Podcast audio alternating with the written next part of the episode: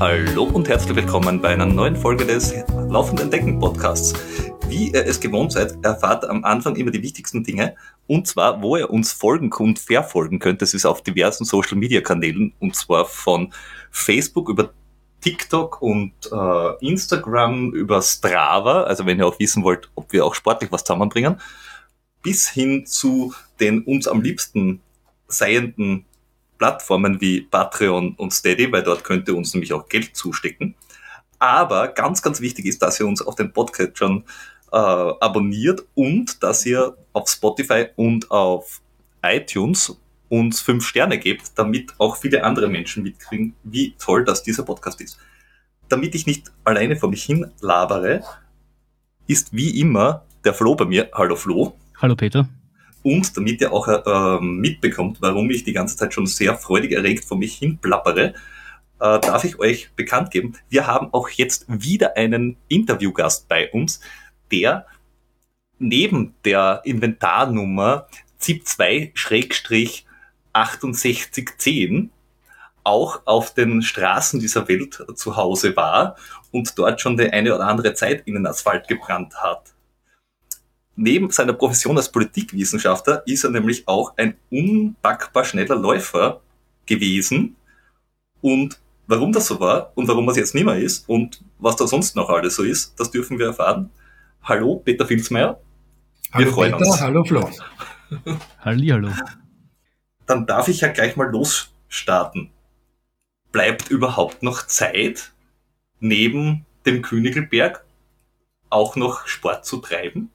Früher ja, jetzt altersbedingt immer weniger. Das liegt aber nicht am Uhrzeiger, sondern an den 54 Jahren, die ich mittlerweile schon zähle als ich wirklich noch trainiert habe, und das hat bedeutet tägliches oder fast tägliches Training mit manchmal dreistelligen Kilometerumfängen in der Woche, habe ich immer sehr in der Früh trainiert, denn da war ich noch Herr meiner Zeit.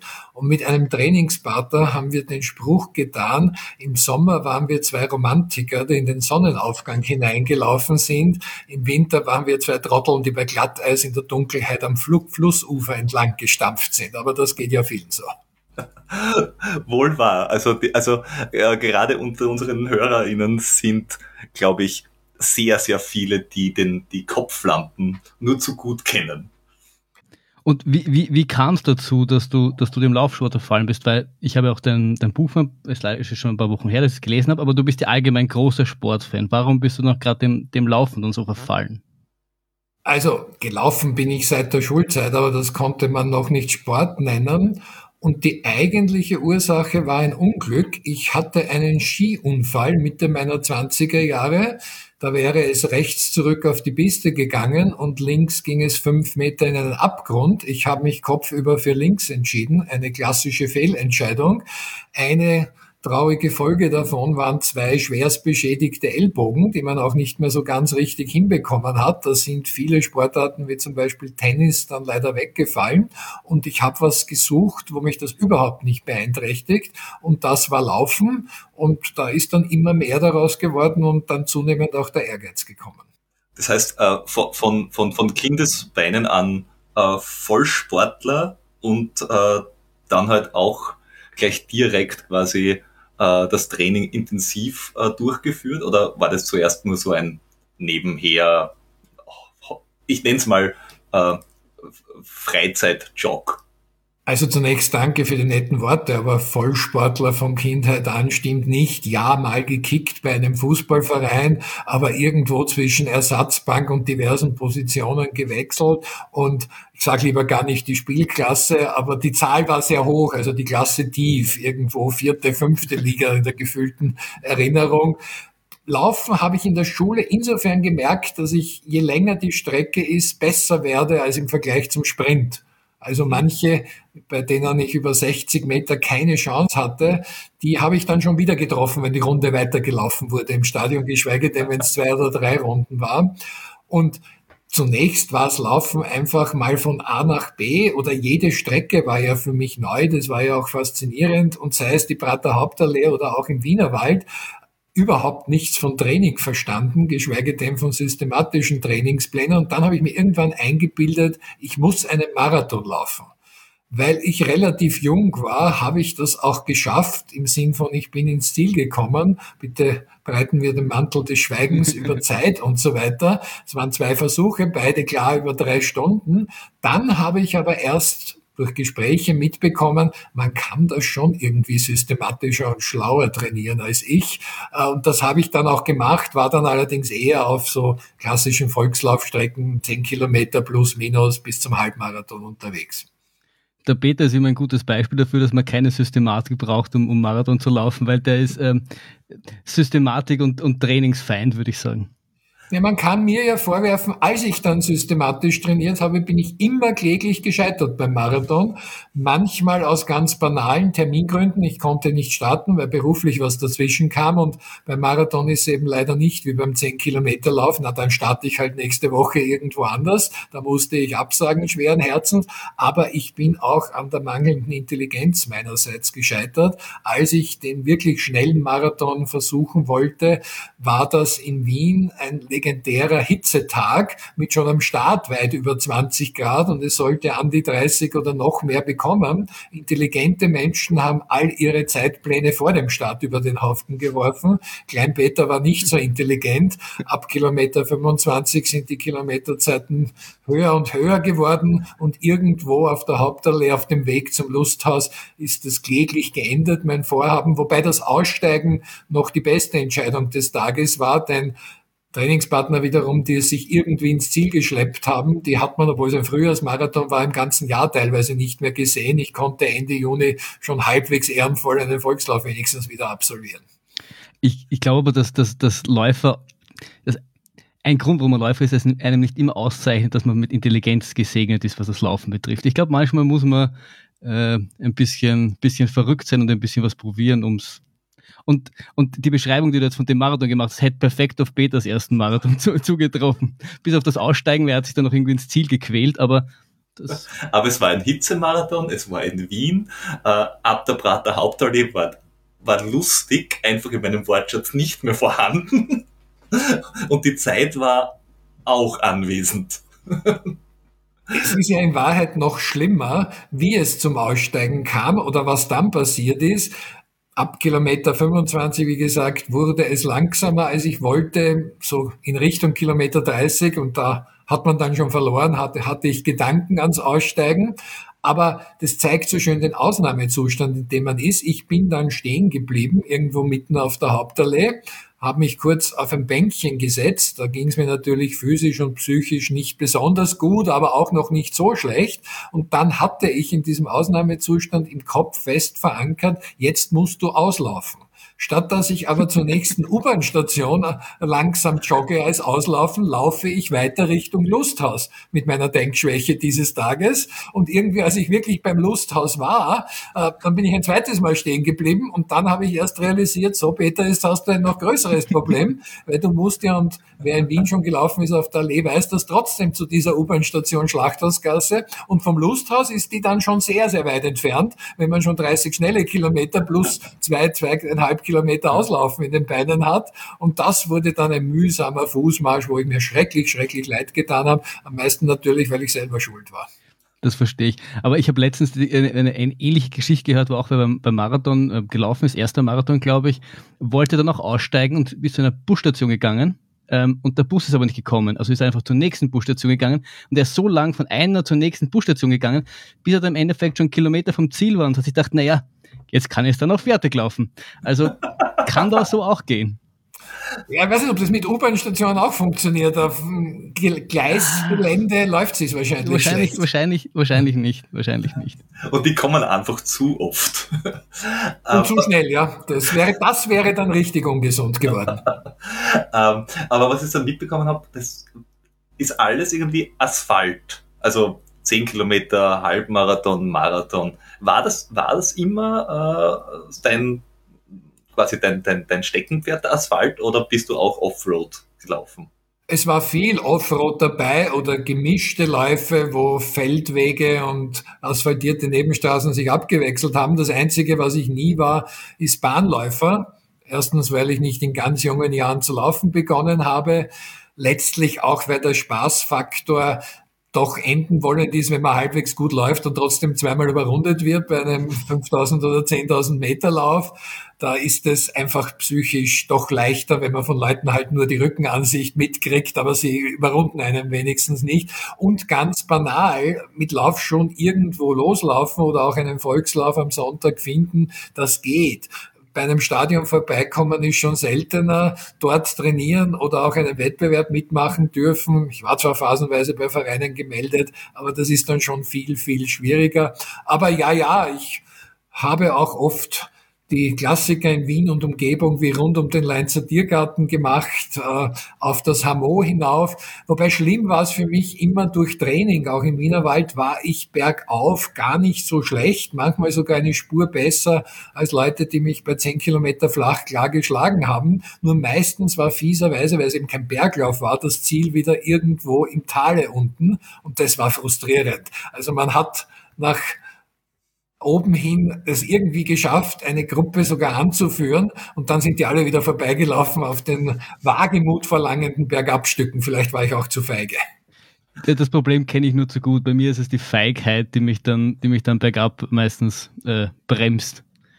Ja, es ist ja auch die Vernunft, weil für letztlich vielleicht den dritten Platz und alle Hintertupfinger mögen mir es verzeihen, aber quasi beim Hintertupfinger Volkslauf, den so meines Wissens nicht gibt, da also wirklich Leib und Leben zu riskieren mit extra Vorlage und ganz großem Schritt, wie man es bergab machen soll, das aber auf gatschigem Gelände, äh, da habe ich dann ein bisschen den Bremsschritt zu sehr gehabt. Ja. Ja, man, man, man sagt ja dem Flo und mir nach, dass wir gemeinsam ein echt guter äh, Trailläufer werden, aber er ist halt bergauf sehr gut, ich bergab und irgendwie treffen wir uns dann am Ende wieder. Also abgesehen davon, dass verboten ist, ihr schaut euch nicht ähnlich genug, dass dieser Zwillingstrick funktioniert. Das ist, das ist leider wahr. Hase- und Igeltrick. Ob das wem auffallen würde? Hm. Vielleicht den anderen Läufern nicht, weil die sind ja auch schon so erschöpft und haben ihrerseits den Tunnelblick, aber ab und zu, also in Zeiten wie diesen natürlich noch schwieriger, aber gibt es dann doch Heutzutage. Oder ihr startet mit Maske. Mit, ja, also letztes Jahr beim, äh, in, in Innsbruck, äh, bei, da war der Innsbrucker äh, Ultra Trail, äh, da hat, hat man bei dem Start, beim Ziel Maske tragen müssen und bei allen Labestationen. Also das, ja. dort wäre es dort wär's gegangen. Also das hat geheißen, Maske auf vor der Labestation? Ja. ja aber äh, wie trinke ich dann genau? Du hast eine Schüssel mitnehmen müssen, die bist genau. hingegangen, die haben das eingeschenkt, also die haben dir das reingegeben, du hast es nicht nehmen dürfen und dann hast du wieder quasi dich entfernen müssen von der Labestation, dann hast du wieder runtergeben dürfen und dann hast du essen dürfen. Gut, da ging es aber dann ums Dabeisein, weil ich war schon zu diesen furchtbar ehrgeizigen Läufern zählend, die wie gesagt für irgendwo platziert, aber trotzdem dann äh, sich matchen wollen. Und ich glaube, da hätte man die Krise bekommen, wenn der Typ mit dem Becher oder der Schüssel nicht daherkommt. Naja, wobei bei, bei ab 100 Kilometer sind die Labestationen. Das ist ein lästiges Detail in der Zeit. da habe ich auch keine Erfahrung, wenn ich schon beim Marathon gescheitert bin. Aber bei 10 Kilometer ist man vielleicht nicht gerade bereit, für jede Sekunde seine Großmutter zu verkaufen, aber bei einer halben Minute kommen wir ins Geschäft. Ja. aber waren solche Dinge wie, wie äh, ich sag's mal so, Landschaftsbergmarathons wie die Feitsch zum Beispiel, der, der äh, Feitscher Grenzstaffellauf einmal interessant? Das war kein Thema, was schon war, also nicht nur so profan rund um den Lanzer Tiergarten, so Läufe wie rund um den Aachensee zum Beispiel. Weil das ist nicht nur landschaftlich reizvoll, hat schon einen gewissen Adventure-Kick äh, beinhaltend, weil da ist es ja so, dass man, ihr wisst das besser als ich, meine Erinnerung sind so sechs Kilometer circa, wirklich auf Steigen am steil abfallenden Felsufer entlang läuft. Und egal wie Sie den Lauf machen, man kann es nur falsch machen, denn es wäre ja zunächst naheliegend zu sagen, das kommt eher erst gegen Ende dieses Stück, weil da ist das Feld schon weit auseinandergezogen. Nur denkt sich da der Veranstalter wahrscheinlich nicht so unrecht, dann sind auch alle schon erschöpft und es fallen umso mehr in den See und es kreisen dort wirklich die Rettungsboote. Die andere Lösung ist aber auch nicht viel besser. Nach einem Asphaltstück von vielleicht eineinhalb Kilometern nur fällt wirklich dicht geschlossen, geht's dann schon los mit sechs Kilometern auf Steigen diesem Felshang entlang.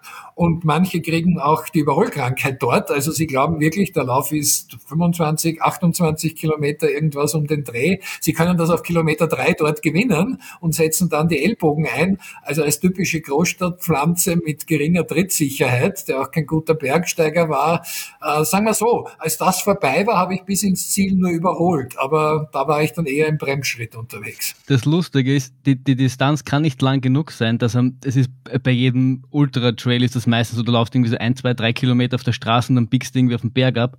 Und selbst bei, beim 120 Kilometer Lauf, den ich mal mitgelaufen bin, haben sie sich nach zwei Kilometer hätte es glaubt, das ist ein fünf Kilometer Lauf, weil sie sich bei dieser Enge so, so gematcht haben und dann sind es rechts außen am Weg vorbei. Man dachte, als ob es da in drei Kilometer aus wäre. Also, aber das ist, glaube ich, so in den Leuten so, so verankert, das kriegt man immer raus. Da hätte ein Psychologe sicher seine Freude. Kann mich an einen relativ kurzen, zwar Lauf in Salzburg, aber so acht, neun Kilometer war er trotzdem erinnern. Da gab es einen schmalen Steig äh, zur Flussüberquerung der Salzach und die Hälfte dieses ohnehin schmalen Steigs war auch noch eine Baustelle und das kam nach circa 500 Metern und der Veranstalter hat vor dem Start einen Fehler gemacht, darauf hinzuweisen, bitte dort langsam, dort kann man nicht überholen. Äh, es wird auch nicht der Lauf nach 500 Meter entschieden, hat aber dazu geführt, dass überhaupt alle wie die Irren losgesprintet sind, Catch as Catch can, weil man ja dort in Führung sein musste, vermeintlich. Natürlich. Das ist aber beim, beim Großglockner Berglauf ist es auch so. Da gibt es drei, ich glaube drei St äh, Stellen gibt es, wo es wirklich äh, Schilder gibt mit Überholverbot. Man darf dort nicht überholen, weil wenn man es tut, wird man aus dem Rennen genommen weil es einfach dort, weil die haben, weiß nicht, 150 Bergretter auf diesem, auf diesem Weg nach oben. Und das ist einfach zu gefährlich, wenn dort Leute überholen. Wobei ist das weiter oben schon? Also da brauche ich kein Schild mehr. Das Überholverbot gilt dann für mich auch. Also da bin ich sowohl so schon so erschöpft, als auch wiederum zu feige, um da noch zu überholen. Ja, das ist noch, noch, ich glaube, fünf Kilometer oder sechs Kilometer und der Lauf ist ja nur, ich glaube, wie, wie lang ist der? 13? 14? Also der, also noch die schnellsten, also die Andrea Meyer, war, glaube ich, nach einer Stunde zwölf durch. Ja, ich kenne nur den, der wirklich auf der Straße ist, wo auch die, die Radfahrer fahren, weil da hat mich immer fasziniert, dass die Siegerzeit vom Laufen knapp über eine Stunde bei den Männern jetzt nicht viel, äh, Contador ist einmal hochgefahren als Radfahrer, über den 50 bis 55 Minuten, die der brauchte, lag. Natürlich muss man sagen, der hat es im Rahmen einer 200 Kilometer Etappe gemacht und nicht nur ein Einzelbergzeitfahren. Aber das hat mich fasziniert, wie schnell man da hochkonnte, konnte, ohne dass ich Bergläufer bin. Heute ist es so, dass man von, ähm, von äh, unten, wie, wie heißt das unten, dieser Ort? Ich habe vergessen. Äh, losläuft auf die ähm, Kaiser Franz Josef Höhe kann das sein? Gibt, ja. Ja, ja dieses, dieses, diesen riesen Kobel, den sie da in den Berg hineingerammt haben, ähm, mit Busparkplatz und so weiter. Und die Radfahrer fahren am ersten Tag eben die Straße nach oben, die Läufer am zweiten Tag den Wanderweg nach oben, der 12, 13 Kilometer lang ist. Und es gibt auch eine Kombinationswertung für die ganz Wahnsinnigen. Äh, aber die Zeiten sind wirklich so bei einer Stunde und ein bisschen. Äh, also der ganz schnellen ich war eher so zwei Stunden. ich wäre vielleicht, wobei bergauf lag mir da gar nicht so schlecht, aber noch schlechter gewesen. Weil wenn du einen Berg überziehst, dann ist es wirklich vorbei. Richtig. Also vor allem dieser Schluss genau zu dieser Höhe rauf, wo sie diese Bahnschweller in diesen Berg hinein gezimmert haben, da hat sich, weiß nicht, 40 Prozent äh, Steigung oder so. Und man, das Schöne an dem Lauf ist, äh, sie starten ähm, die schnellen zuerst, dann die langsamen, dann die ganz langsamen und dann ist eine halbe Stunde Pause am Start und dann startet die Elite. Das heißt, die Elite kommt dann ins Ziel, wenn die meisten anderen schon oben sind. Man, man steht dann oben, schaut diese 40 Prozent äh, Gefälle nach unten und sieht Menschen dieses Gefälle oder diese Steigung rauflaufen und man schaut runter und denkt sich, na, na, na, na, na, Freunde, so nicht. Da steht man dann oben und denkt sich, Jonathan Wyatt, äh, der Berglaufstar genau. meiner jüngeren Jahre, kommt jetzt erst daher und ich bin ja schon da. Ne? Ja, aber ich bin da gerade drauf gegangen. Ihr könnt da nicht drauflaufen, das funktioniert so nicht. Ja, so genau muss man ja nicht hinschauen. Man kann sich ja freuen, schon oben zu sein. Aber ich glaube, das ist für diese, für die, für die Stars äh, wirklich mal cool, dass sie ins Ziel kommen und da ist jemand.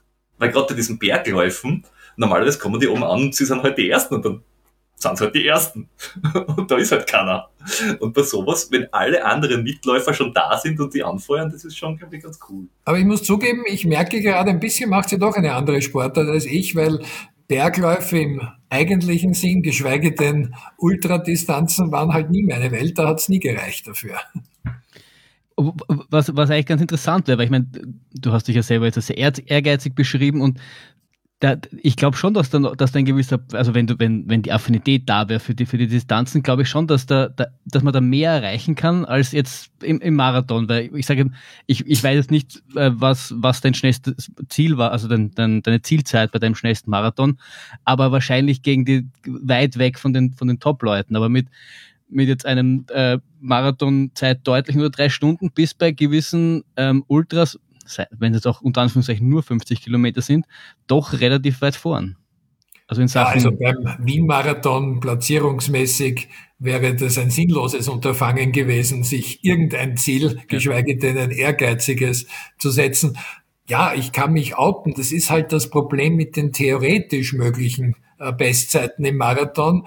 Meine 10 Kilometer Bestzeit war ganz knapp unter 33 Minuten, sagen wir 33, denn es war 32,57. Übrigens beim Innsbrucker Stadtlauf einmal gelaufen, der 10,5 Kilometer war. Sie haben nur netterweise auch nach 10 Kilometer gestoppt, weil sonst die unrunde Distanz hätte frustriert. Und der Halbmarathon war mal 1,12. Anders als der Innsbrucker Stadtlauf allerdings nicht AMS vermessen, also muss man fairerweise sagen, plus minus äh, Range gab's da auch. Naja, und jetzt sagt man die Faustregel, Halbmarathonzeit äh, mal zwei plus zehn Minuten. Je schneller man ist, wird das dann weniger als die plus zehn Minuten. Da wäre schon sehr deutlich unter 240 und eigentlich unter 235 theoretisch drinnen gewesen. Die Betonung liegt aber auf diesem furchtbaren Wort rein theoretisch. Wobei 240 ist jetzt dann nichts, womit man sich gerade in Österreich verstecken müsste. Nein, aber es ist trotzdem die Preiskategorie, wo man irrsinnig viel trainiert, eben auch viel Ehrgeiz hat und dann trotzdem irgendwo im Niemandsland dahin ja. zu schnaufen. Also für ganz vorne reicht es bei Weitem nicht. Also da hätte man schon einen sehr, sehr kleinen Marathon sehr, sehr weit weg sich suchen müssen. Und fürs Lauferlebnis ist es eigentlich auch weniger, weil da ist das Feld dann, ich kann es jetzt nur von Halbmarathons berichten, sehr schnell auseinandergezogen. Ja. Also das Lauferlebnis mit sehr, sehr vielen Leuten in der Gruppe irgendwo durch eine Stadt, wo man sonst nicht auf der Straße laufen kann über den Hauptplatz, hat man oft auch nicht.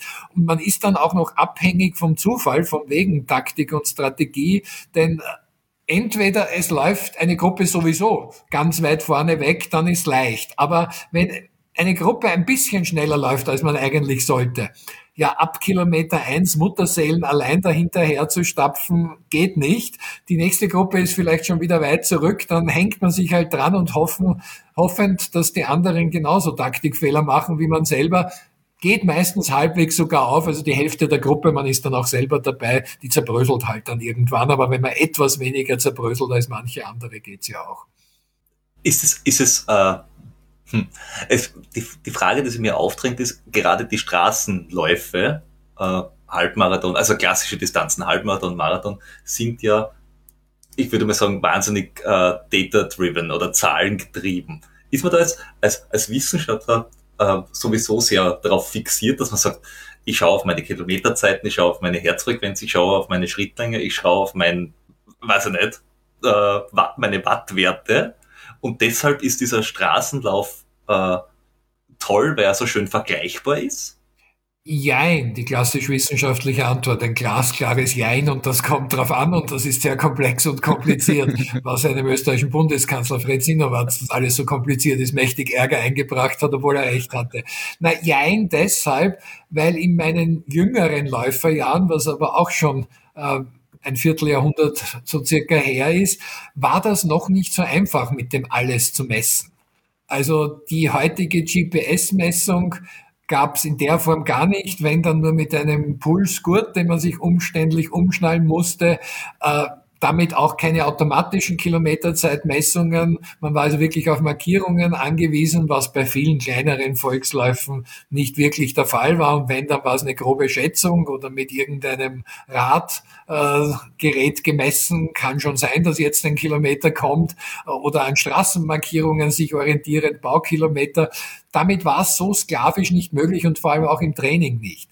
Ich habe dann mit so Mitte 30 einmal aufgehört oder der zweiten Hälfte meiner 30er Jahre, einfach weil ich nicht mehr schneller werden konnte. Also da waren die Zahlen dann schon im Spiel und dann in meinen 40er Jahren nochmal angefangen mit Mitte 40 oder schon über 45 und wollte es nochmal wissen. Und da war das alles schon so detailliert möglich und da habe ich schon den Zahlmenschen in mir gemerkt, der äh, also wahrscheinlich für Außenstehenden seltsamen Eindruck gemacht hat, dass er beim Longjog dauernd auf die Uhr geschaut hat, um das auf die Sekunde genau perfektioniert einzuhalten, was ziemlich blödsinnig ist, weil äh, zweieinhalb Stunden lang nur eben gibt's dann auch sehr selten, nicht mal der Donau entlang oder dem Inn entlang. Irgendeine äh, Unterführung ist dann mal wo. Äh, aber trotzdem, ja, da war's dann schon. Was ich aber nie gemacht habe, ist der Exhibitionismus, weil du Strava vorher erwähnt hast oder einfach Produktwerbung, Achtung, aber ich hatte halt Garmin, äh, das dort sofort hochzuspielen, damit jeder sieht, jeden Grashalm, wo ich vorbeigelaufen bin. Das Bedürfnis hatte ich nie. Also ich habe es dann nur für mich gemacht oder in eine Excel-Datei ganz banal reinkopiert. Ja, ich kann mich erinnern, mein, mein, mein Vater ist, ist, ist, ist ganz früh, wie ich klein war, auch Marathon gelaufen. Der hatte noch so ein, sein Logbuch war noch, ich aus Papier, also der hat noch wirklich ein, sein Heftel gehabt, wo er dann immer nach dem Laufen irgendwie mit Uhr und der ist die Prater Hauptallee rauf und runter gelaufen. Da gab's ja ähm, Kilometermarkierungen und so irgendwie hat er sich dann die Kilometer, äh, hat er sich gemerkt, wie viele Kilometer er ungefähr gelaufen ist, hat sie dann per Hand eingetragen. Also es war früher echt noch sehr viel manuelle Arbeit, um da so ein bisschen Zahlen zumindest zu haben. Mein erstes Marathonbuch, das ich gelesen habe, war von, es gab zwei, ich hoffe, der Vorname stimmt jetzt, Herbert jedenfalls Steffni, der selbst in den 70er Jahren ein Läufer war und ein Buch eben namens Marathontraining geschrieben hat, hat auch äh, die spätere Wien-Marathonsiegerin Christa Walensig dann trainiert.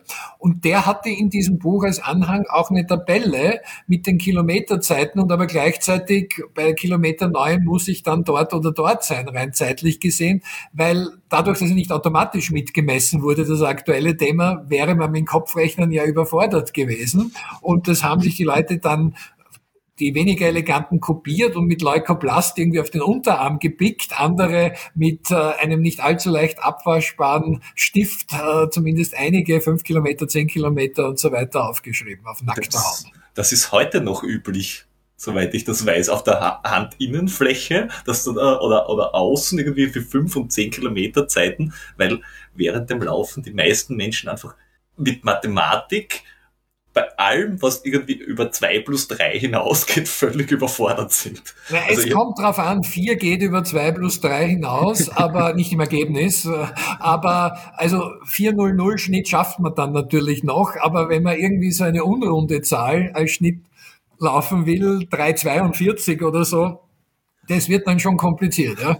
Also ich habe schon, ich habe schon ganz viele, viel Zeit auf meinen Läufen und auch im Wettkampf äh, damit verbracht, dass ich darüber nachgedacht habe, mit welch, also ich habe die Uhr geschaut, habe gesagt, aha, du bist jetzt so lange unterwegs, es müsste noch ungefähr so weit sein, du hast jetzt diesen Schnitt, das heißt, du müsstest wann ankommen und habe dann irgendwie vier, fünf, sieben Kilometer darüber nachgedacht, was die richtige das richtige Ergebnis ist und es hat nie gestimmt. Also noch nie. Ich habe das einmal erlebt bei einem Lauf, weil wir vorher gesprochen haben über schöne Strecken rund um den Hallstätter See nicht ganz so dramatisch, dass man in den See fallen kann wie rund um den Aachensee.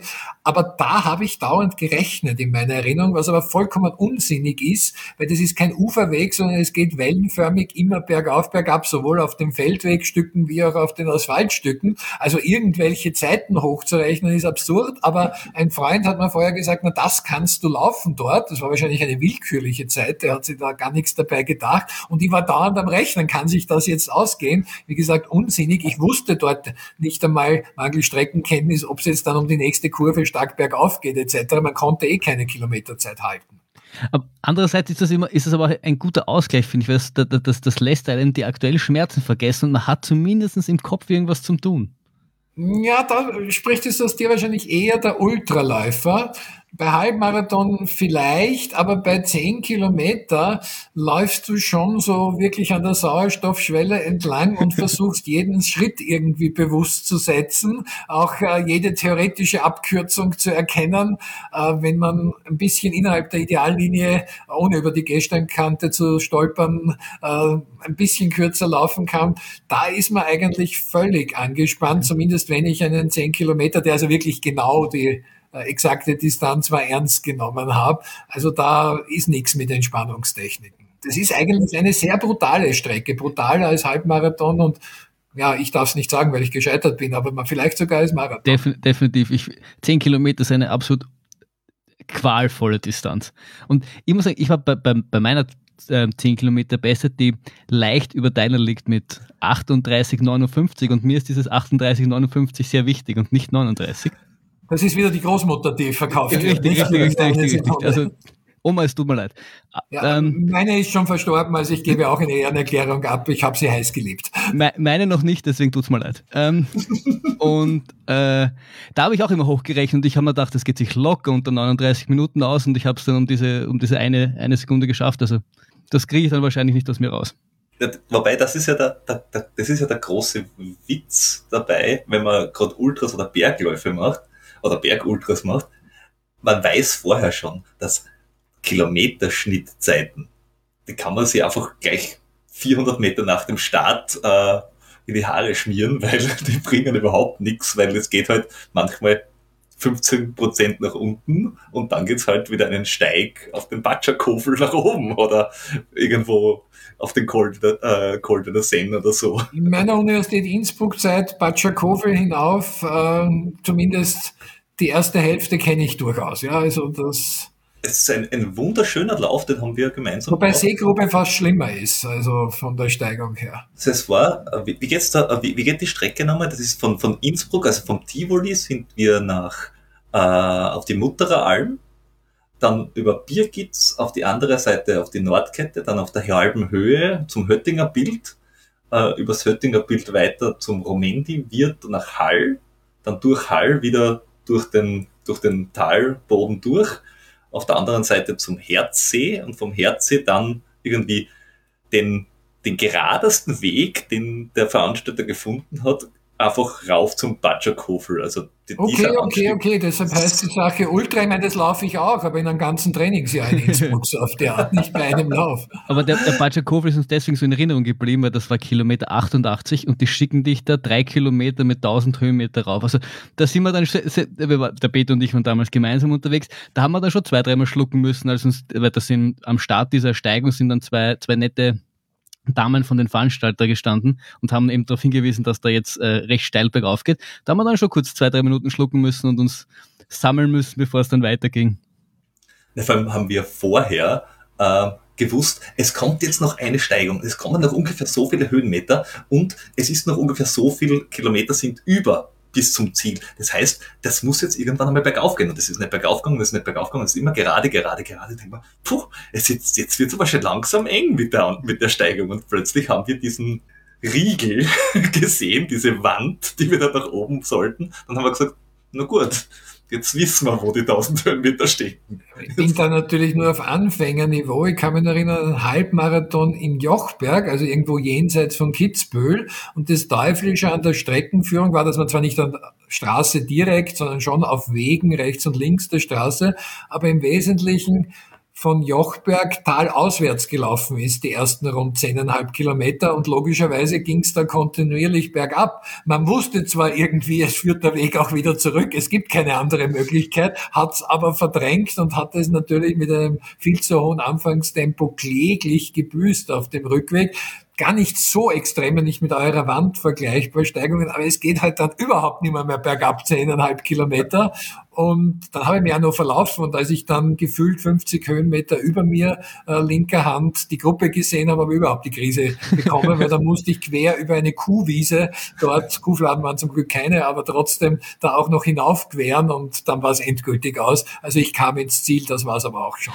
Aber ich finde, das ja, das Höhenmeter sind immer sehr relativ. Wenn, wenn ich einen schnellen Zehner laufe, und ich, ich bin damals in, in Mödling gelaufen, ähm, und da gibt's auch, geht's auch leicht bergab und dann wieder leicht bergauf. Und da ist immer die, dass die, die, die gefühlten drei Höhenmeter, das hat, sind mir wahnsinnig am Nerv gegangen, weil das zu anstrengend war. Wenn ich da echt auf der Sauerstoffgrenze, wie du vorher so schön gesagt hast, lauf, dann stört mich jeder einzelne. Und wenn es nur ein halber Höhenmeter ist.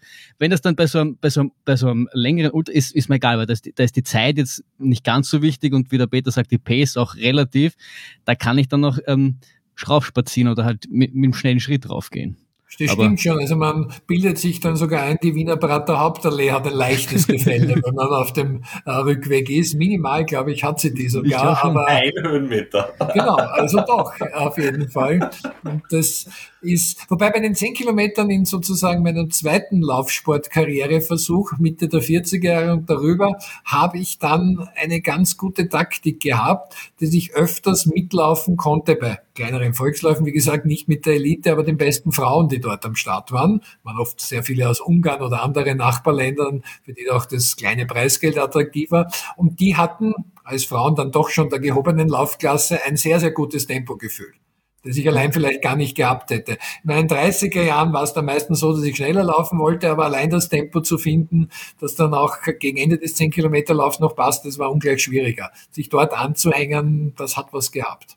Ja. Da, da hätte, aber das, das, das, das war ein, ein super Stichwort, nämlich äh, das kleine Preisgeld bei solchen Läufen. Weil bei Volksläufen, also alles, was größer ist wie der Rupertstaler Weintraubenlauf und der Weltlinerlauf in Neustift im Felde, da gibt's nämlich nur Wein, also da, da, da ist das, das, die Motivation zum Doping oder zum unfairen Sport noch gering. Äh, aber alles, was darüber hinausgeht, da gibt's ja dann zumindestens kleine Preisgelder, wenn man vorne mitspielt. Und das ist ja gerade im, im, Ultrasport eher gar nicht so. Das haben wir mit, mit Christoph Strasser ja auch schon geredet, der gesagt hat, beim Race Across America, da gibt's einfach kein Preisgeld und er findet das sehr gut, weil das den Sport mehr oder weniger sauber hält, im Gegensatz zu einer Tour de France, also einem Apothekerkastel auf 1000 Rädern. Äh, wie ist da dein persönlicher Eindruck? Ist, also ist, ich ist kenne Christoph Strasser. Ich habe sogar mal ein Video besprochen, das er auf seiner langen Fahrt da beim Race Across America vorgespielt bekommen hatte. Er hat sich dann lange Zeit nachher natürlich auch bedankt auf ganz liebe Art mit einem Video seinerseits. Aber ich bin nicht so überzeugt, ob das am Preisgeld liegt, denn vom Reisek aus Amerika verstehe ich nichts, aber Geld hängt ja trotzdem dran, wenn ich gewinne oder weiter vorne bin, weil meine Sponsorverträge und so weiter sich darüber definieren. Und ich bin auch bei den kleinen Volksläufen nicht sicher, ob es nicht mehr in der menschlichen Natur liegt, als an diesem 100-Euro-Gutschein für das nächstgelegene Dorfsportgeschäft, weil in der Größenordnung sind dann oft die Preisgelder, sondern mir nicht nachvollziehbar, aber man ist bereit, das zu machen.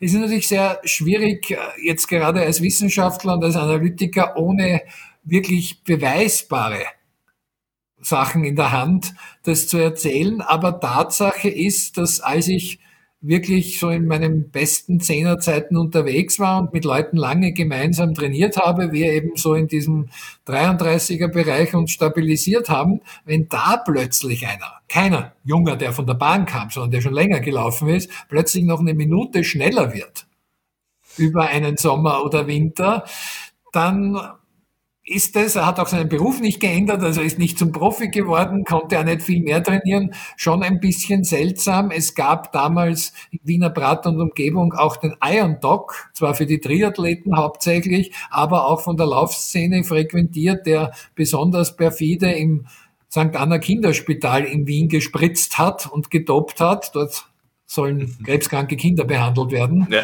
Also das ist dann wirklich äh, kommentarüberflüssig. Das disqualifiziert sich noch mehr als jedes Doping selbst. Aber dieser seltsame Ehrgeiz, um, wie gesagt, um den dritten Platz irgendwo zu machen, bringt Leute auch dazu, und die fehlende Selbsterkenntnis, also was ich mir zugute halten kann bei all meinem Ehrgeiz, ich konnte mich wenigstens noch selbst ironisieren. Denn natürlich war es purer Zufalls- und Glücksfaktor, ob ich bei einem Lauf erster, dritter, fünfter oder siebenter wurde, wenn nämlich eine Trainingsgruppe sich entschieden hat, bei dem Lauf laufen wir auch mit. Und das waren vier, fünf gute, dann war ich genau die fünf Plätze weiter hinten. Und wenn die gesagt haben, wir fahren doch ins benachbarte Waldviertel vom Weinviertel aus, dann hatte ich plötzlich eine Chance auf einen Podiumsplatz, aber null hatte das mit meiner Leistung zu tun und davon hing es wirklich ab. Aber das ist doch, da, da, da, ist der Mensch mit seinem Ego doch sich selbst irgendwie im, im Weg, oder? Weil ich meine, wenn man, wenn man einen relativ nüchternen Blick auf die Dinge hat und, und, und sich das quasi eingesteht, dass, dass die Platzierung davon abhängt, ob jetzt ein paar gute dabei sind oder nicht, weil 33 Minuten ist eine Wahnsinnszeit, aber wenn jetzt da, wenn jetzt da ein der österreichische Staatsmeister kommt, der halt regelmäßig auch unter 30 Wenn Minuten laufen kann. Wenn ein Günther Weidlinger oder ein Michael Buchleitner 28 Minuten laufen, also ihr wisst, äh, bei fünf Minuten Differenz, da für die eineinhalb Kilometer brauche ich schon ein Fernglas, ja, um den noch zu sehen. Aber ich, das, das meine ich ja, also, und, und deswegen bin ich auch irgendwie der Meinung, dass, dass, dass das Doping gar nicht sehr was mit Preisgeld zu tun hat, sondern vor allem mit Ego. Wenn ich irgendwie merke, da geht nichts mehr, aber ich, ich definiere mich jetzt über die Zeit oder ich will, ich, ich meine, es verdient zu haben, auch an die ranzukommen, dann greife ich vielleicht in die, in die unerlaubte Trickkiste. Ja, es hat mit Ego zu tun, aber mein Ego leben wir alle aus. So wie das Fischerlatein werden die Lauf Laufgeschichten immer ausgeschmückt etc. Und das sind halt harmlose Formen, wo man das ausleben kann. Manchmal glaubt man es im Verschönerungsspiegel der Erinnerung selber, dass das wirklich ganz genau so war. Und wenn man dann nachschaut, äh, leider im Archivzeitalter möglich. Ja, ich war ja in Wahrheit dort äh, nicht auf Platz drei, sondern auf Platz neun und äh, so und so viele Minuten langsamer. Ja, aber das sind harmlose Formen. Ich verstehe es aber wirklich nicht, weil letztlich ist es der Körper. Ja. Nee, es, und es gibt, das, es gibt, mir was äh, einzuführen oder zuführen zu lassen, wo ich als Laie, nicht Mediziner, das nicht im Mindesten einschätzen kann. Es war aber natürlich auch eine andere Zeit. Äh, da waren eben die wandelnden Apotheken Lance Armstrong und Jan Ulrich die Helden der Landstraße. Und irgendwie haben das alle gewusst und ich nehme mich da gar nicht aus. Mein Held war keiner der beiden. Aber es war Marco Pantani, der den Drogentod gestorben ist nach einer lebenslangen Dopingsperre. Und ich wusste das, so wie es alle wussten. Aber sobald die Straße nur ein bisschen bergauf gegangen ist, ist Marco Pantani gegen jede Vernunft und gegen jede Chance einfach losgestiefelt. Und das war faszinierend. Und die legendäre Etappe über den Galibier und dann äh, nach Les Alpes, glaube ich, hinauf äh, ins Ziel, wo er Jan Ulrich fast neun Minuten abgenommen hat. Jeder wusste, das geht nicht mit rechten Dingen zu. Und Ulrich hat einen schlechten Doping-Tag, Pantani einen guten. Aber ich bin da fasziniert davor gesessen. Wobei, das, das, also diese, äh, also zwei, zwei Dinge dazu. Das eine ist mit dem Doping im, im Hobbybereich ist es ja auch schwierig. Also wenn wir jetzt das, uns den, den UTMB anschauen, äh, wo, der, wo der Florian letztes Jahr mitgelaufen ist, ein 100-Meilen-Rennen mit 10.000 Höhenmeter. So, das geht dann bei den besten 20 Stunden und bei den, äh, nennen wir es mal, ambitionierten Amateuren eher 40 Stunden, bis man im Ziel ist. Und ab der Hälfte wird halt dann gearbeitet mit Koffeinshots oder ähnlichem, weil wenn es in die zweite Nacht hineingeht, ohne Schlaf, ohne Pause, dann ist ein bisschen Koffein vielleicht gar nicht so schlecht. Wenn man jetzt die Regulatorien der WADA sich anschaut, ich bin mir nicht sicher, ob der eine oder andere nicht einfach aufgrund dessen, was er ganz normal zu sich nimmt, nicht schon irgendwelche Grenzwerte irgendwo überschreitet.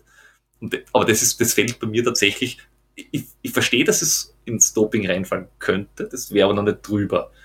Wenn jetzt jemand gleich beim Start sie drei Ibuprofen reinschmeißt, weil er sonst überhaupt nirgends mehr hinkommt, das wollte ich gerade ansprechen, diese hohe Bereitschaft zur Selbstschädigung Ibuprofen oder andere Schmerzmittel, um überhaupt starten zu können oder schon im Training? Oder gilt sogar als ärztlicher Kunstfehler meines Wissens Cortisonspritze direkt in die Achillessehne, dass ich es wirklich erst merke, wenn sie reißt, weil ich ja keinen Schmerz mehr als Warnsignal bekomme und so weiter. Auch das habe ich als Tipp schon bekommen, weil meine Achillessehne äh, geschmerzt hat. Und jemand hat gesagt, hochdosiertes Cortison, einmal rein. Dann ist er Ruhe. Und gesagt, also Was meines Wissens gilt es schon seit Jahrzehnten als ärztlicher Kunstfehler und ist auch schwerst klagbar. Aber ich denke mir dann auch immer, im Endeffekt, egal wie schnell man ist, man macht es ja irgendwie, es ist Freizeit, es ist, irgendwie man, äh, als, als, als Ausgleich zum Beruf oder, oder irgendwie, weil es einem einen Spaß macht.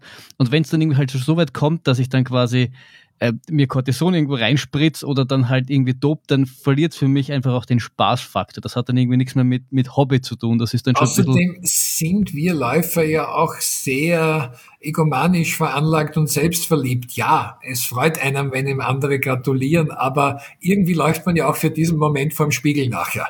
Wo man sagt, genau. ich habe das geschafft. Aber da möchte ich das Wort ich mit Überzeugung ja. auch aussprechen können. Und gerade im, im, im Amateurbereich oder auch im ambitionierten Amateurbereich ist es ja wirklich immer nur ein Laufen für und gegen sich selber, weil das ein Profi äh, zu dem einen oder anderen Mittel greift, weil er sich denkt, oh mein Gott, ich, ich, muss, mein, ich muss mich, meine Familie, was immer ernähren mit meinem Rad-Profi-Vertrag oder mit weiß der Geier. äh, okay. Das ist aber jetzt dabei unser Eins ja völlig irrelevant. Und natürlich sind Menschen wie ein äh, oder irgendjemand, der einfach völlig gegen jegliche Vernunft er sagt, bis zum Anschlag, das ziehe ich durch.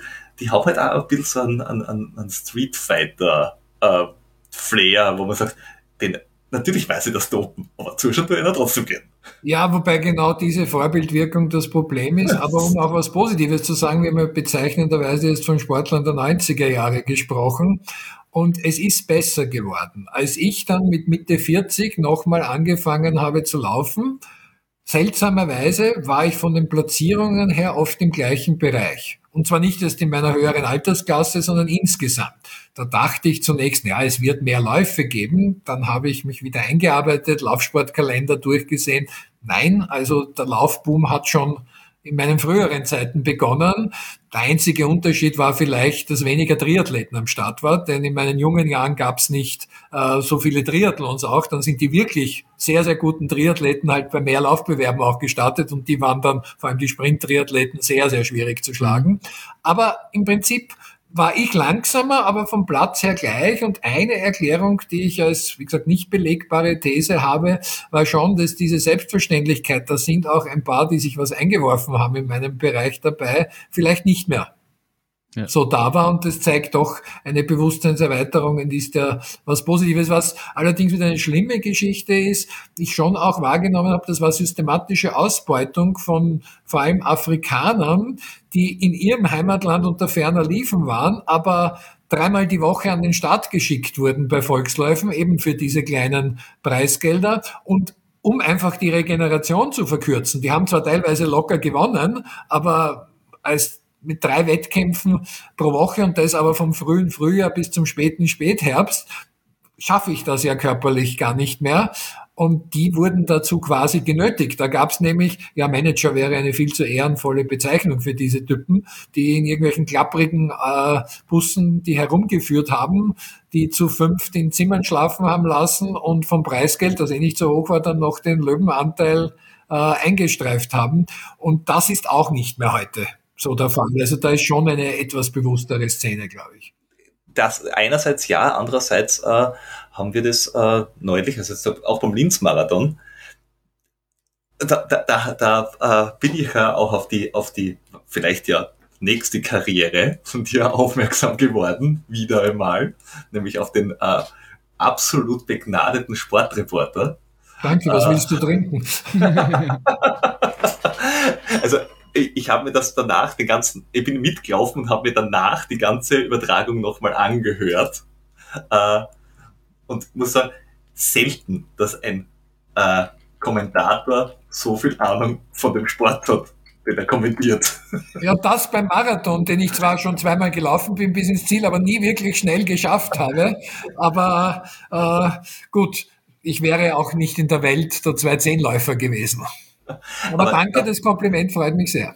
Ja, also ich hoffe, das war nicht ein einmaliger Ausrutscher. Nur da, dort hat man auch wieder gemerkt, der Sieger kommt ins Ziel und ich bin zufällig auch im Ziel gewesen, wie der äh, interviewt worden ist nachher.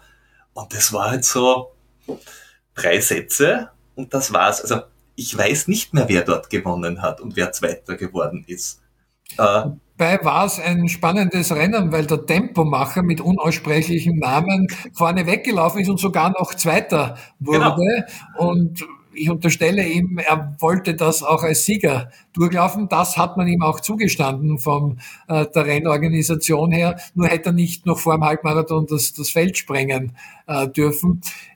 War aber natürlich auch ein Corona-Jahr. Also vom Organisationskomitee habe ich da mit Günter Weidlinger lange gesprochen. Da war es schwierig, überhaupt Läufer zu bekommen. Es gab keine Vorzeiten von anderen Wettbewerben, weil die sind ja nicht stattgefunden haben, Corona-bedingt.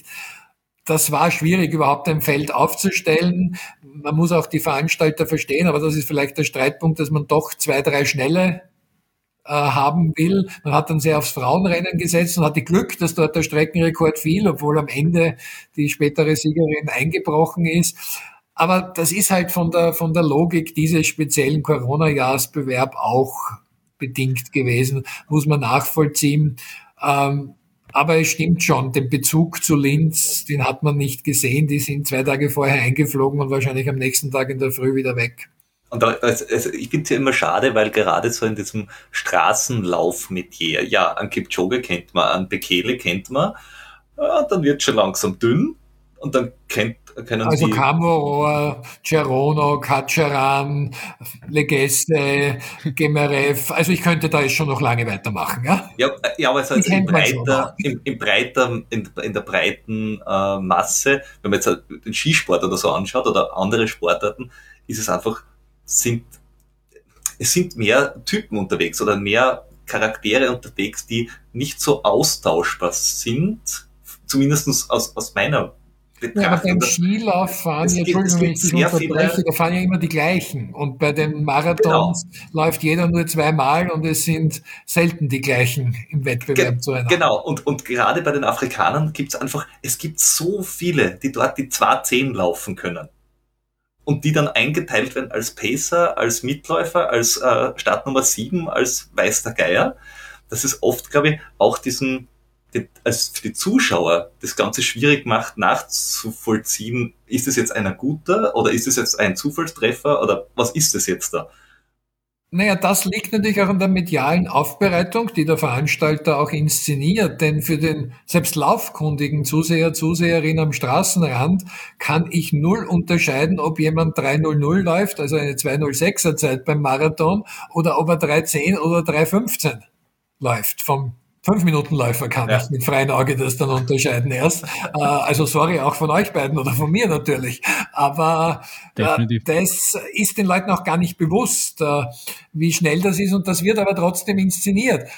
Ich versuche das auch als Kommentator dann immer zu veranschaulichen, dass ich sage, die laufen rund drei Minuten den Kilometer. Kipchoge sogar noch deutlich schneller in Richtung 250 oder ganz knapp darunter der, auf der Wiener Prater Hauptallee. Versuche mal einen Kilometer in drei Minuten zu laufen als sportlicher, junger Lauferfahrener. Und nachher darfst du den nächsten Baum umarmen, dich auskotzen, die Rettung rufen. Und ich habe sogar in meinem Buch Der Atemlos etwas zynisch geschrieben, ich nehme jetzt mal Leute, die bei Meisterschaften schon was gewonnen haben, also einen Podiumsplatz oder so aus. Aber ansonsten zahle ich jeden ein Bier, der das nur schafft, einen einzigen Kilometer zu machen. Ich habe zwei Bier erst zahlen müssen, die das glaubhaft versichert haben mir, das können sie. Und einer hat gemogelt, der war zwar bei Einzelwettbewerben nie unter den ersten drei bei österreichischen Staatsmeisterschaften, aber mal in einem Teamwettbewerb. Also da hätte ich es gar nicht zahlen müssen. Also erst bei diesem diesem Bereich fängt es an, dass Leute das wirklich äh, können. Es gibt ja jedes Mal beim Wien-Marathon gibt es ja von Ö3 diese, diese Wette, können 42 Läufer gegen den Sieger antreten. Genau. Und es ist ja nicht, die, die, gewinnen ja in den seltensten Fällen. Also meistens gewinnt ja der, der Wien-Marathon-Sieger, weil diese Pace einfach wahnsinnig schwer zum, zum Halten ist. 42 finde ich kaum. Und das, also 206 ist zwar die Bestzeit im Wien, Fekete ist einmal die 205 gelaufen, meines Wissens, aber äh, auch wenn man dann ein bisschen aufrundet in Richtung 210, das ist kaum zu schaffen. Und äh, ich habe es nie versucht in dem Sinn, aber ich weiß, wenn ich meine Schweinereitrainingen gemacht habe, also siebenmal 1000 Meter mit relativ kurzer Trabpause von einer Minute 30, also wenn da einer zu besten Zeiten unter 3,10 ging, dann war das am Anschlag, was man nicht sollte, auch beim letzten nicht. nicht? Aber so in, in das war schon das Ultimative. Wenn ich einen einzelnen versucht hätte, hätte ich es wahrscheinlich von den Bestzeiten her gerade mal geschafft, aber auch zu ja. denjenigen gehören, die sich nachher den Baum zum Abstützen suchen und vielleicht gerade nicht die Rettung rufen, weil ich habe auch meinen Stolz, aber sehr unauffällig ausspucken, sagen wir es mal so. Also ja und ja, weil der, der Florian und ich hatten ja auch einmal eine Bierwette laufen, ja. er gesagt hat, die, die, die Best, also die Pace vom Kipchoge schaffe ich nicht. Äh, das waren 800 Meter, weil wir gesagt haben, 800 Meter Bewerb äh, im Dusiker Stadion. Doch, geht sich aus und ja, die Geschichte mit dem Baum ist ganz nahe. Es war leider keiner da im Dussiger Stadion, aber ich hätte gerne gehabt. Wobei die brutalste Strecke ist vielleicht sogar die 400 Meter Runde. In meinen jungen Jahren gab es im Wiener Stadion, das hat man jetzt auch wiederholt, einen Jedermann-Zehnkampf. Und da ist ja dann auch der 400 Meter Lauf und jeder hat sich gefürchtet am zweiten Tag vor dem abschließenden 1500 Meter Lauf, Nur, das haben die Leute halt langsam bewältigt, aber mehr oder weniger alle bewältigt. Aber diese 400 Meter voll auf Anschlag zu laufen, da hat man, das glaubt man nicht, auf den letzten 100 Metern der Zielgerade Leute sowas von sterben sehen, das habe ich bei einem Halbmarathon selten. Ja, also 400 und 800 Meter sind, glaube ich, wirklich die, das sind wirklich brutale Geschichten, weil alles, was so über eineinhalb, drei Kilometer hinausgeht, nimmt man sich eine Pace vor und die versucht man zu halten. Aber taktieren auf, auf unter einem Kilometer, das ist einfach feuerfrei und hoffen, dass es reicht. Bis ins Ziel. Bestenfalls. Ja, wenn es dann gut klappt. Aber mir, mir bleibt ja noch eine, eine Frage offen. Also ich kenne zwar einen Teil der Antwort, aber sicher nicht alle Hörerinnen. Äh, die zweite Laufkarriere in den 40ern. Jetzt da keine Laufkarriere. Also erstens, warum? Und kommt vielleicht noch eine dritte Laufkarriere oder wo geht also die Reise? Zunächst in den 40ern war wahrscheinlich das typische Ausdruck einer Midlife-Crisis und besser als saufen oder Drogen nehmen ist wieder zu laufen beginnen. Also ich bin natürlich immer wieder laufen gegangen, aber systematisch zu trainieren. Und auch wenn ich es um keinen Preis der Welt damals zugegeben hätte. Irgendwo war im Hinterkopf das Ziel, ich möchte einen Volkslauf noch einmal gewinnen. Und zwar eben nicht in der Altersklasse wiederum, sondern insgesamt. Mit dem Glücksfaktor, hoffentlich kein guter am Start, äh, einem anderen geht das Schuhband auf, was immer. Aber ich wollte gewinnen. Und das Dumme war dann, ich habe dann im späten Frühjahr oder im Sommer, beim Sommerlauf Cup äh, in Wien begonnen wieder mit Wettkämpfen, habe in der Gesamtwertung sogar diesen Sommerlauf Cup gleich gewonnen, aber das hat nicht gezählt, denn das war pure Arithmetik. Nicht alle sind bei allen Bewerben gestartet. Ich war nirgendwo Erster, teilweise nicht mal annähernd und so ist es sich halt irgendwie ausgegangen aufgrund der Addierung der Ergebnisse. Aber dann im Herbst äh, relativ knapp vor der Nationalratswahl, das war 2013, weiß ich noch, weil da habe ich lange überlegt, sollst du da eine Woche vorher noch starten oder nicht, habe ich dann den legendären Stammersdorfer Winzerlauf, also auch sowas mit äh, Main gewonnen, in Wien-Stammersdorf. Da geht's auch rauf, irgendwie die Kellergasse auf den Biesenberg und wieder runter, weil ich Glück hatte auch. Bin ich schlecht gelaufen an dem Tag, aber ab dem Moment war die Motivation weg über den ganzen Winter dann durchzutrainieren. Weil dann hatte ich das, was, was ich damals niemandem erzählt habe, meine geheimste Wunschvorstellung war, irgendwann einmal da wieder doch noch, was selten auch vorher passiert ist, als Erster ins Ziel kommen, wäre schon schön, erreicht. Und da hat's gefehlt. Dann hatte ich noch den Gedanken, naja, wenn ich jetzt die Form so halbwegs halten kann, bis ich 50 werde, in der M50 wird's dann auch bei größeren Läufen. Oh ja. Ich werde nicht schneller werden, aber bis dahin ähm, zu halten. Äh, mein Freund Peter Lasnitzka zum Beispiel, der jetzt schon längst M60 ist, der wird dann Zweiter in Frankfurt einfach so in der M55. Und da war dann ein tragischer Anlass. Also ich hatte eine schwere Infektionskrankheit, Endokarditis, nicht googeln ist nicht schön, Kurzfassung, eine bakterielle Infektion an der Herzklappe, musste nicht operiert werden, alles gut, konnte medikamentös behandelt werden. Aber da war ich froh, dass ich überhaupt noch laufen kann. Und jetzt bin ich, wenn ich eine beschönigende Antwort gebe, so der dreimal die Woche Jogger. Ja, wenn ich die dreimal die Woche nur wirklich das ganze Jahr regelmäßig äh, durchhalten würde, hättet mir die Frage doch im Sommer gestellt, da hätte ich stolzer beantworten können. Drei, weil da dreimal die Woche ein Stündchen laufen, auch mal viermal äh, die Woche, aber weit weg von täglich oder fast täglich. Das ging im Sommer kaum, habe ich die Ausreden wieder, es ist nass, es ist kalt und überhaupt, vor allem und überhaupt äh, ist es schon viel seltener und ich sollte mal wieder was tun. Ja, dieser Tage machen es einem die Politik auch nicht, nicht so einfach. Mit, mit den ständigen Regierungswechseln hat noch ständig was zum Arbeiten. Das sind ja die Ausreden dann auch viele.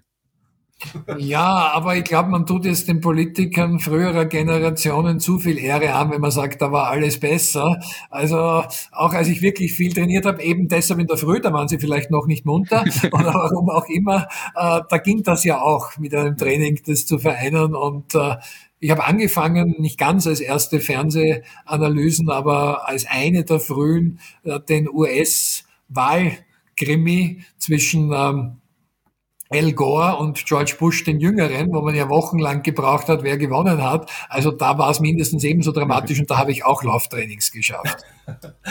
äh, wo, wobei, äh, wo, das heißt, äh, Sport ist noch immer aktuell. Also das war jetzt da kein, äh, eine, keine sportbeendigende äh, Krankheit, Gott sei Dank. Es war eine sehr lange unterbrechende, weil da gab es auch eine lange Phase, ob wirklich alles wieder gut ist.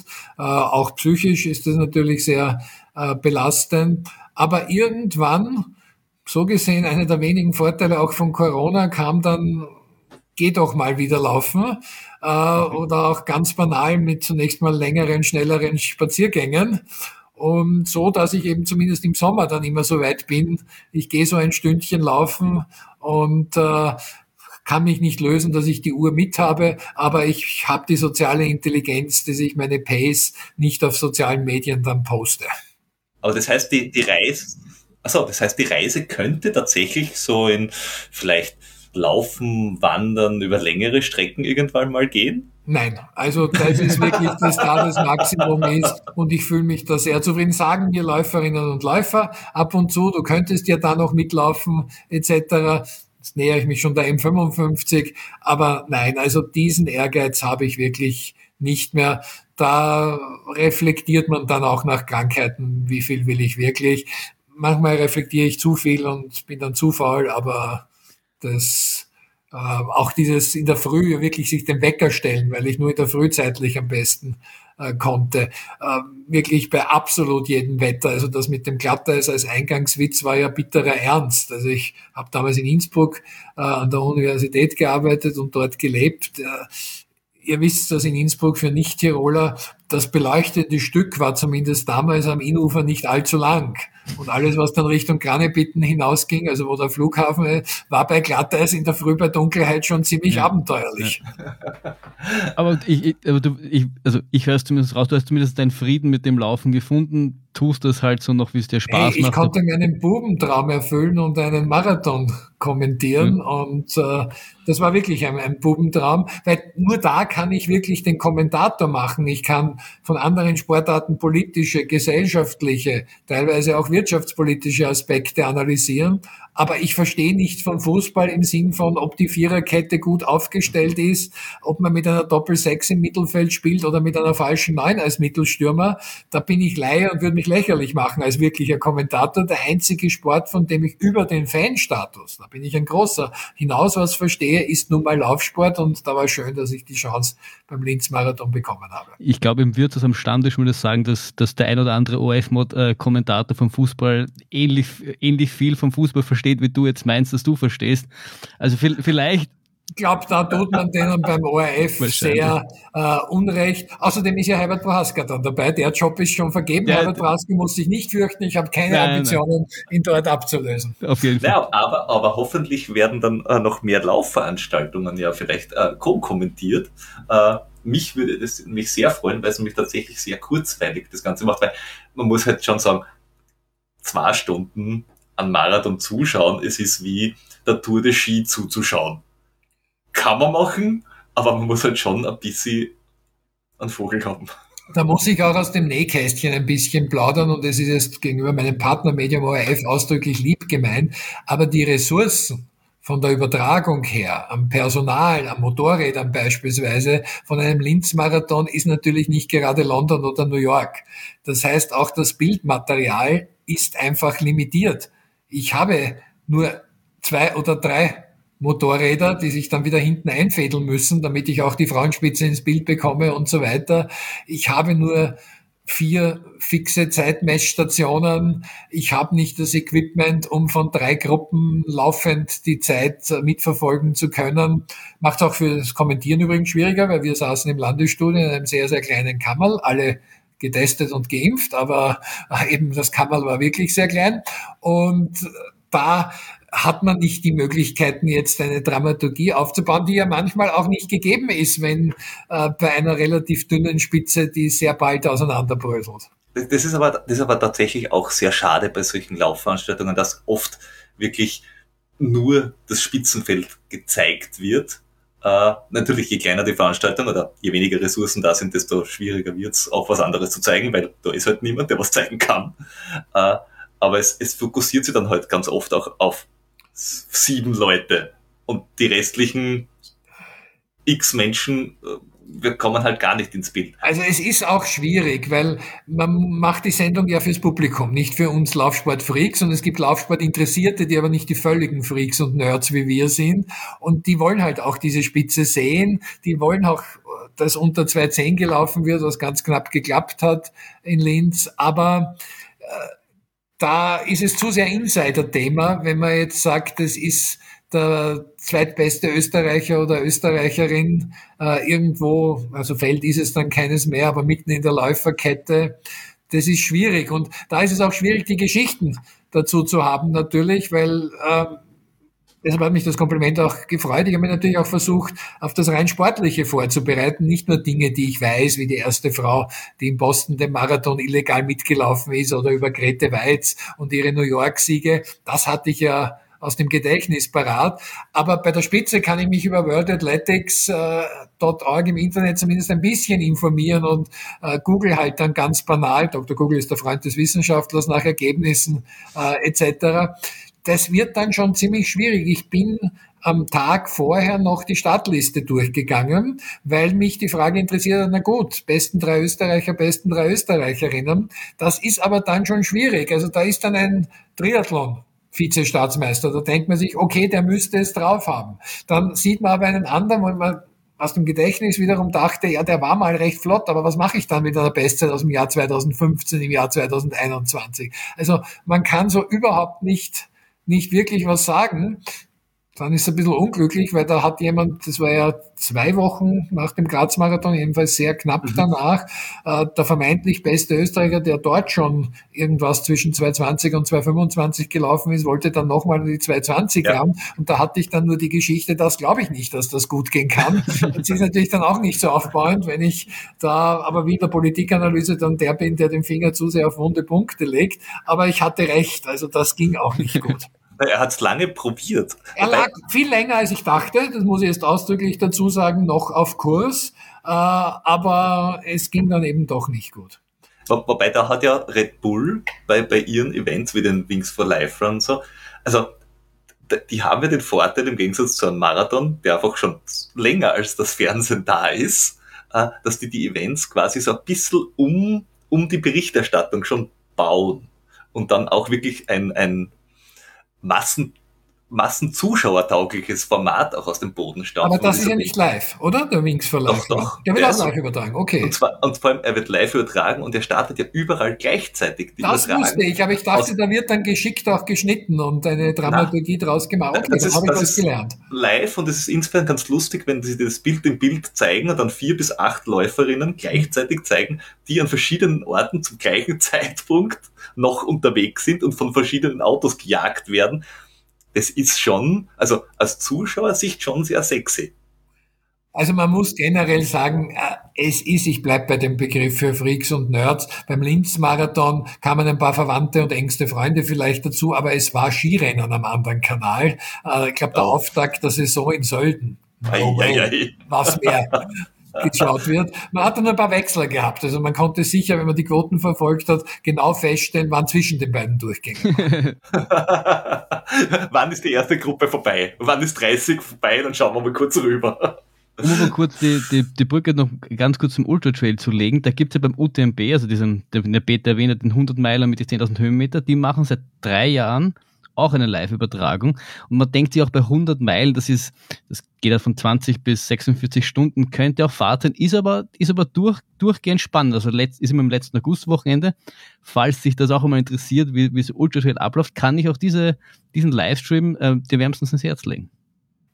Also wir betonen das jetzt nochmal, aber ich gebe jetzt keine leichtfertigen Versprechungen ab. Kein, kein Problem. Ich wollte es nur erwähnt haben, damit du so einen, einen Anreiz hast, so in die, in die Ultrawelt reinzuschnuppern. In meinem Alter braucht man seinen Schönheitsschlaf dann schon. Ah, so ist es. Na gut. Gut. Florian, hast du noch? Nein, äh, nein, ich bin fertig. Eine Frage? Ich habe auch nichts mehr auf meinem Zettel stehen. Ich bin äh, glücklich, mittlerweile auch ein bisschen äh, atemlos. Ich wollte es auch noch einmal unterbringen. das, das Buch, das ich auch jedem sehr ans, ans Herz legen kann, weil es mich wirklich sehr kurzweilig und lustig ist. Äh, Im Brandstätter Verlag? Im Brandstätter Verlag und ich hoffe, glaube, denke, gibt's noch als E-Book ganz sicher, aber auch noch als Print, obwohl das erfreulicherweise irrsinnig viele Leute gelesen haben. Aber auch das war ein Bubentraum, einfach mal ein Sportbuch zu schreiben und das hat einfach riesengroßen Spaß gemacht. Ich habe das E-Book gelesen, kann ich empfehlen. Ich auch, äh, aber es ist äh, wirklich auch äh, als, als Leser macht es unheimlich viel Spaß wir danken dir auf jeden Fall recht herzlich, dass du dir die Zeit für uns genommen hast. Ähm, es war super spannend und äh, danke. Ich sage danke für die Einladung. Keep on running. Dankeschön. Danke. Tschüss.